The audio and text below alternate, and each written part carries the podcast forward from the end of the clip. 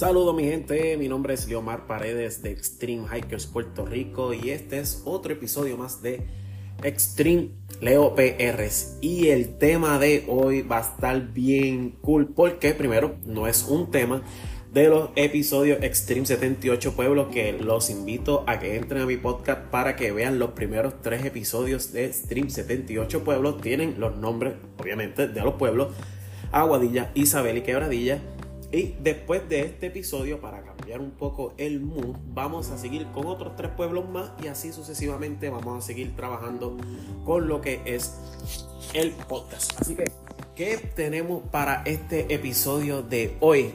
Nada más y nada menos que curiosidades del camping y la aventura.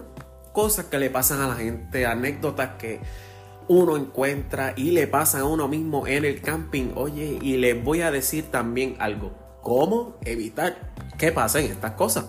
Así que vamos a escuchar una de las anécdotas más cool que hemos tenido y personajes que hemos encontrado cuando estamos en los camping o en las aventuras. Así que vamos a empezar con lo más clásico. ¿Quién de ustedes ha se ha encontrado con este personaje que va al camping y no sabe qué hacer. Todos hemos tenido ese personaje. La que sí, el momento en que tú llegas y llegas por primera vez al camping y de momento tiene una caseta súper mega grande, pero no sabe montarla. Y después llegas al punto en donde quieres tener algo en un barbecue, pero no sabe buscar leña, o no trae carbón, o no trae nada o simplemente no sabe hacer nada. Depende de mucha gente. ¿Y qué pasa? Hay gente que le gusta ayudar, hay gente que no le gusta ayudar. En el camping y en la aventura, estas cosas pasan a menudo. ¿Y qué, cómo uno puede resolver eso? Pues mira, cuando uno va a hacer un camping, lleven cosas sencillas que la gente pueda administrarse. O la planificación anterior a la aventura que quieras hacer. Pero ¿cómo tú resuelves a ese tipo de persona? Bien fácil, enseñándole, enseñándole a esa persona, tome su tiempo. Usted, si usted sabe o tiene alguien que sabe y va para un camping, enséñale, enséñale a esa persona a montar, a vivir la aventura, porque eso le va a servir de gran ayuda en un futuro para otras aventuras. Y así no vas a tener un dolor de cabeza en tu aventura. No pienses que la aventura se acaba o, vas a empezar a decir, wow, me chave.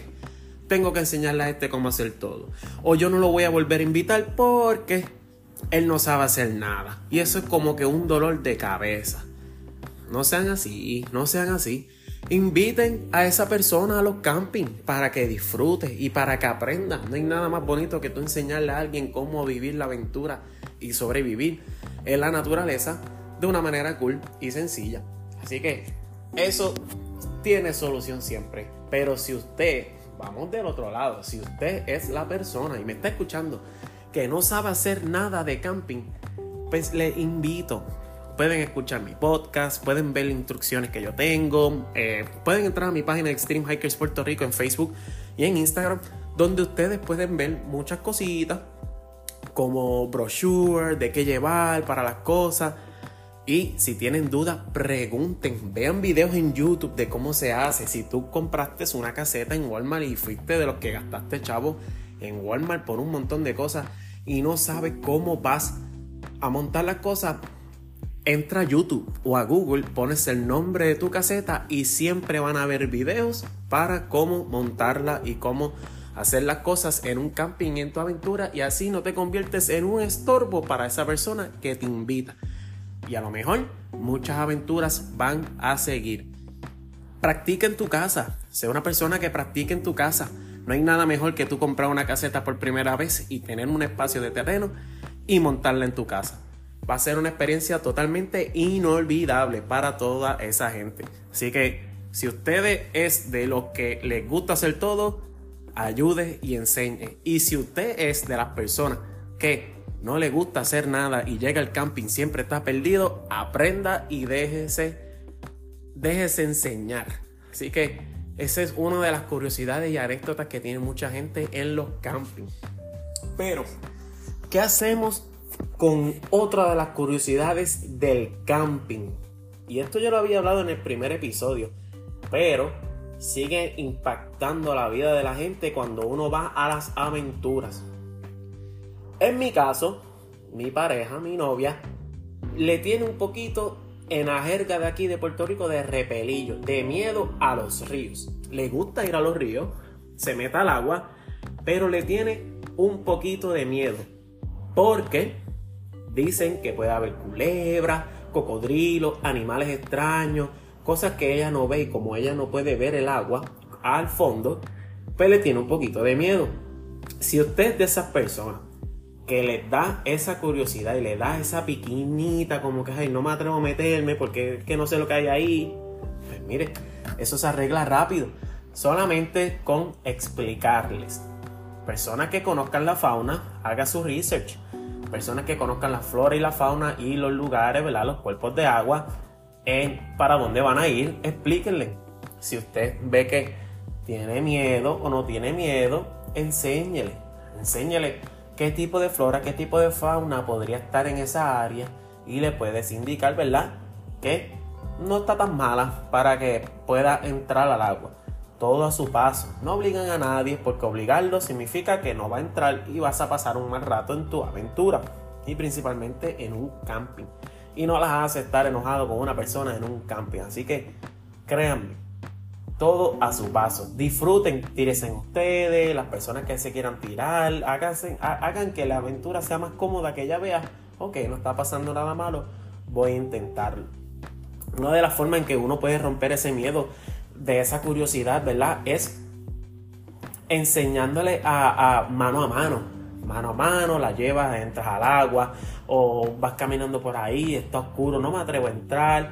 Pues poco a poco vas de la mano y le vas enseñando, mira, estoy aquí, mira, estoy contigo.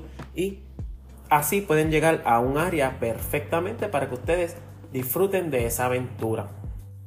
Y vamos a la parte más cool y cool del podcast. ¿Qué me dicen de las personas que lo saben todo y llevan de todo al camping o a la aventura?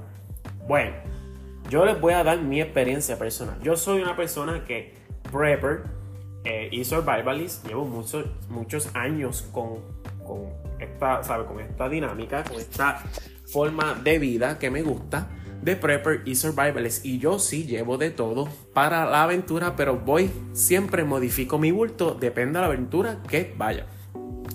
Pero tenemos muchas personas que para un camping se traen la casa Mm, se trae en la casa y lo entiendo, pero vamos a definir un poquito en el término del camping. Yo lo había dicho en el primer episodio, ¿verdad? Por lo de los miedos y las cosas que pasan, pero vamos a definir antes de la indecisión, que el episodio sí se llama La indecisión, vamos a definir lo que es el camping regular, el del survival y el overlanding. Y entre el camping de caseta hay dos modos, está el camping regular y está el glamping. Pero siempre tenemos a alguien que va modo glamping para el camping de survival. Esto es algo que pasa, mi gente, pasa mucho. Camping de survival, tú lo defines con que vas a llevar solamente lo necesario para un overnight y a o a caseta, pero vas a usar mucho más la naturaleza. Vas a usar palos, vas a buscar leña, vas a hacer fogata, eh, vas a cocinar algo que pesque, cosas así.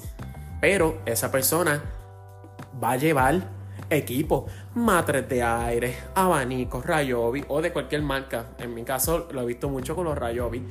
Eh, batería, cargadores solares, eh, radio, música, los boombox.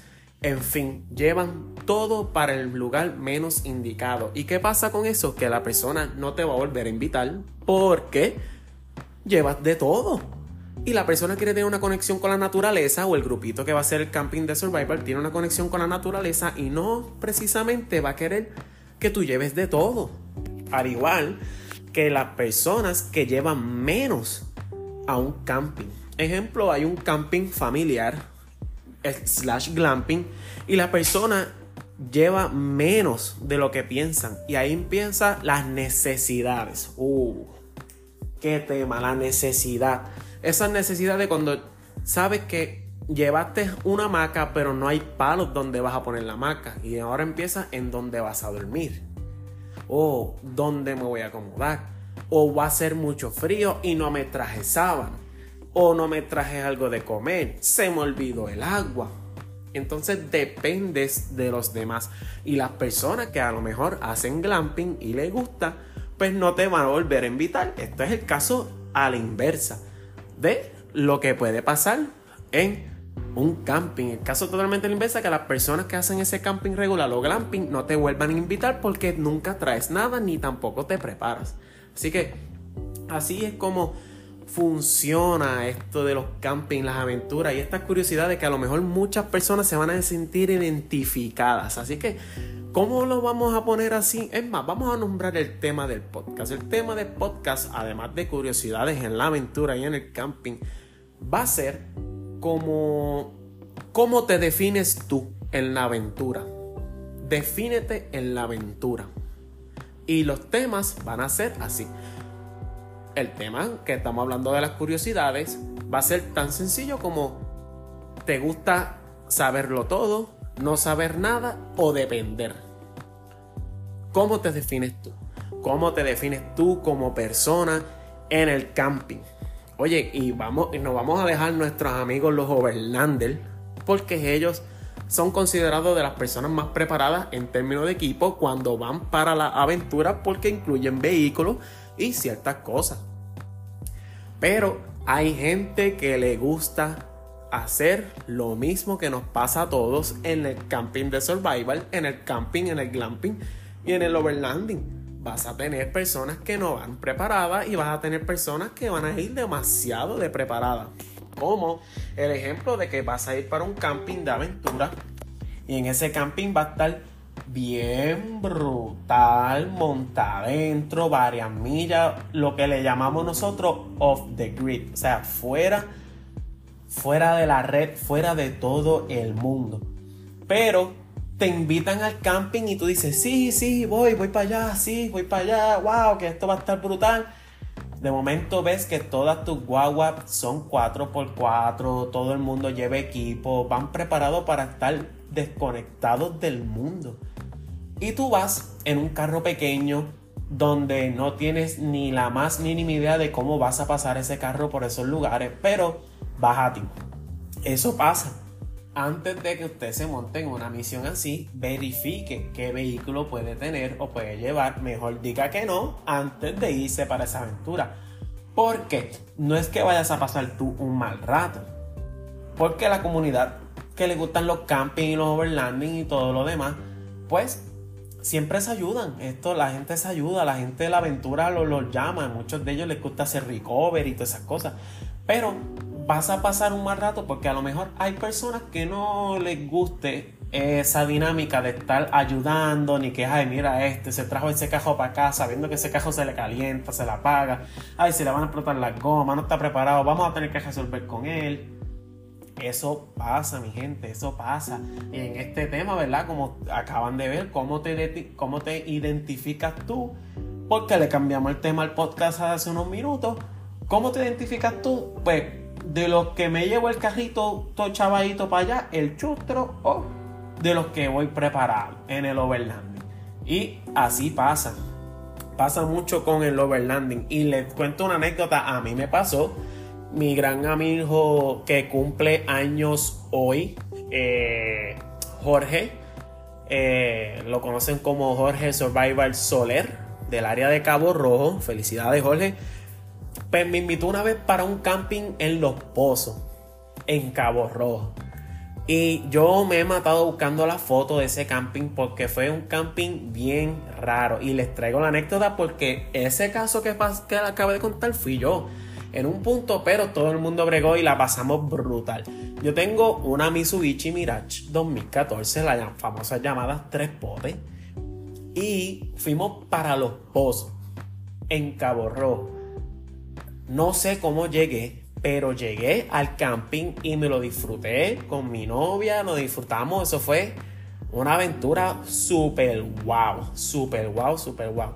Pero la foto más peculiar es porque todos los vehículos que estaban en esa área eran 4x4. Estamos hablando de vehículos bestia.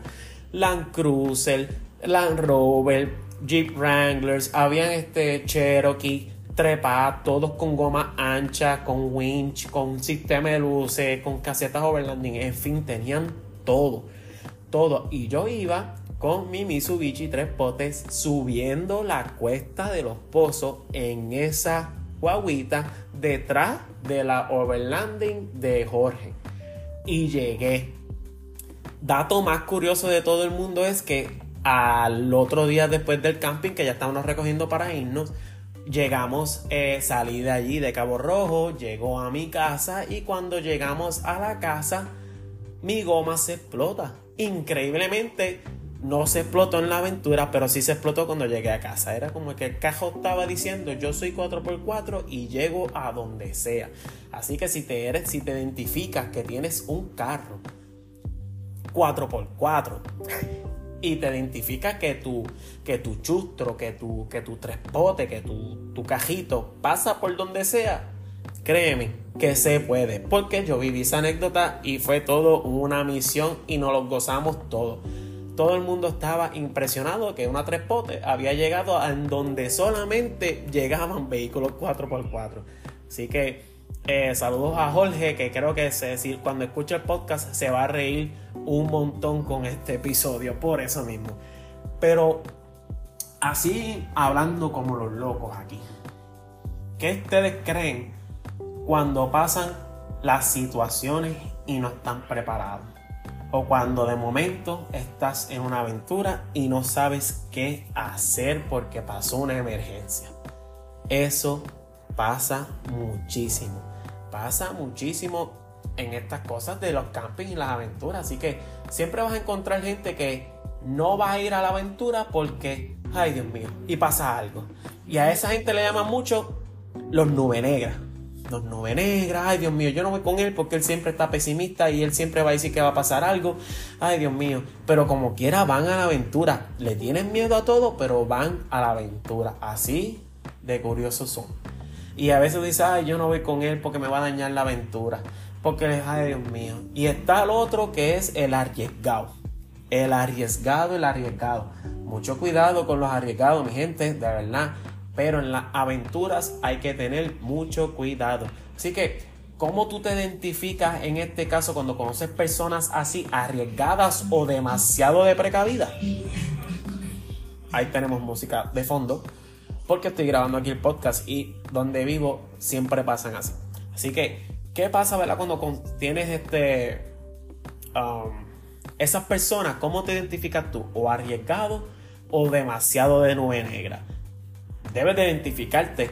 Mucho cuidado, ¿verdad? Mi gente, aprendan a, compartir, a llevar, a conocer, a enseñar, sobre todo, ¿verdad? A, a que pasen una buena aventura. Porque aquí hay para todos, para todos, para todos. Puerto Rico está, ex, ¿sabe? Tiene muchas cositas para las aventuras en diferentes pueblos. Como les dije, vayan a mis podcasts pasados del, de Extreme Leo PR y Extreme este 78 Pueblos para que ustedes vean en ese podcast, ¿saben? Los links se los voy a dejar en este podcast para que ustedes vean las cosas curiosas que le pueden pasar a todo el mundo. Pero vamos a cerrar con el broche de oro. ¿Cómo tú te identificas en la aventura. Team boceteo, música hasta altas horas de la noche o team relax. Mm, esa es buena, buena, buena. Yo me identifico mucho con team relax. Soy persona de que mis aventuras, eh, yo con mi pareja, con mi novia, cuando estamos por ahí, buscamos lugares totalmente llenos de paz y conexión con la naturaleza donde no haya mucho revolú. Sí podemos tener nuestra musiquita, eh, vacilamos, escuchamos música, tenemos nuestras cositas, pero, pero, somos Team Relax. No nos gusta mucho, ¿verdad? Esto es opinión. No nos gusta mucho donde hay mucho bullicio. Pero sé que hay gente que les gusta cuando van a los campings y llevan bocinas y van con la música a todo fuerte, sea cualquier tipo de música. No vayan a pensar que solamente reggaetón o algo así. Yo he escuchado camping, he ido a camping donde tienen rocas metálicos, todo fuerte, desde que empiezan hasta que se acaban. He escuchado salsa, bachata, reggaetón, en fin, tecno, de todo. Pero lo hacen a todo volumen. Y muchos de los lugares de camping aquí en Puerto Rico le están poniendo esas reglas para que eso no pase. Así que, ¿cómo te identifica? ¿Team Relax o Team Boceteo? Así que, para que vean este episodio fue totalmente diferente a lo de Extreme Leo eh, Extreme 78 Pueblos, porque no estamos hablando de los pueblos, pero sí estoy llevando un temita que a la gente le va a gustar y se identifican. Así que escuchen este podcast y identifíquense como ustedes crean. Lo ponen en los comentarios para que entonces yo saber cómo en Puerto Rico la gente se identifica con las aventuras, cómo, cómo cómo viven. Y si ustedes tienen temas de sugerencia, pongan sugerencia que podemos hacer hasta otro episodio de esto.